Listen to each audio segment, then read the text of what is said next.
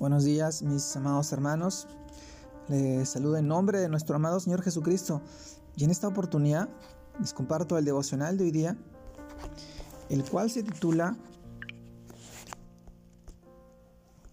el cual se titula El cuerpo y la sangre de Cristo.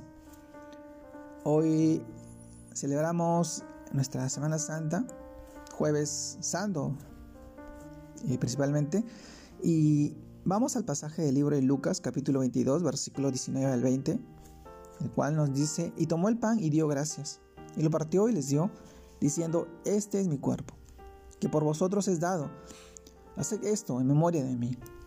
De igual manera, después que hubo cenado, tomó la copa diciendo, esta copa es el nuevo pacto en mi sangre, que por vosotros se derrama. Lucas capítulo 22 versículos 19 al 20. Mis amados hermanos, el título de este devocional hoy jueves santo, el cuerpo y la sangre de Cristo.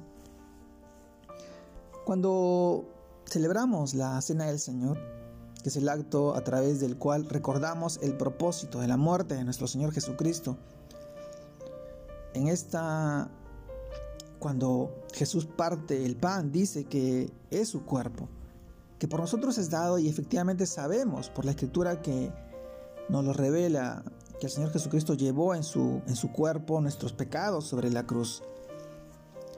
Del mismo modo, cuando Jesús reparte el vino, dice que es su sangre, sangre de un nuevo pacto, que por nosotros es derramada para la remisión de los pecados. Lo que quiere decir nuestro Señor es que a través del sacrificio de Jesucristo en la cruz, donde derramó su sangre, se estableció un nuevo pacto entre Dios y cada creyente en cual dice que Dios nunca más se volverá a acordar de nuestros pecados y transgresiones, puesto que ya hubo un sacrificio que pagó por el perdón de todos estos. Esta doctrina la encontramos en el libro de Hebreos, capítulo 10, versículo 17 al 18.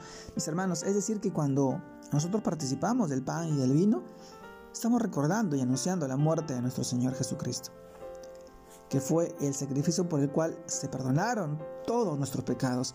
Pero además de esto, al participar de, esta, de este acto y aceptando que ya hemos sido limpiados de todo pecado, también debemos, como dice la Escritura en 1 Pedro capítulo 2, versículo 24, vivir para la justicia, es decir, vivir una vida donde no practiquemos el pecado.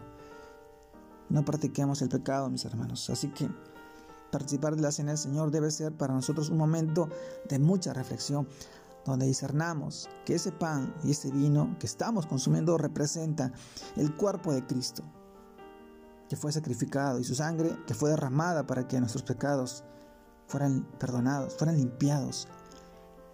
Este momento, en este tiempo y en este día es, es, es de reflexionar lo que nos debe llevar también en la práctica a no volver a estar esclavos del pecado, pues el precio pagado por esta libertad fue realmente muy alto, demasiado alto para nosotros. La sangre del Cordero derramada por nuestros pecados, por la remisión de pecados, lo que nos revela el amor tan grande de Dios por nosotros al entregar a su Hijo amado para poder tener acceso libre al Padre.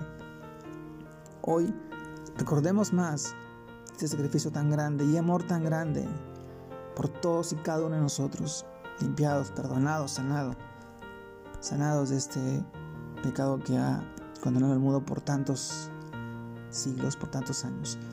Hoy tenemos acceso libre a través de nuestro Señor Jesucristo, de la presencia del Dios Altísimo. Y hoy en este tiempo yo te animo a que puedas fortalecer más tu relación, tu intimidad al lado de Él, sabiendo que Él es omnipresente, está donde tú le clamas, donde tú le llamas, donde tú le oras, le cantas, le alabas. Él conoce de ti y quiere tener un propósito para ti, para tu vida, para tu familia, para tus seres queridos. Saludos a todos mis hermanos, Dios los guarde y los bendiga, que tengan un excelente día de reflexión al lado de todos seres queridos, reflexionando en la palabra de Dios y sabiendo que Él va a orar de una manera grande y maravillosa. Dios los bendiga, mis hermanos. Dios los guarde. Nos encontramos el día de mañana. Bendiciones.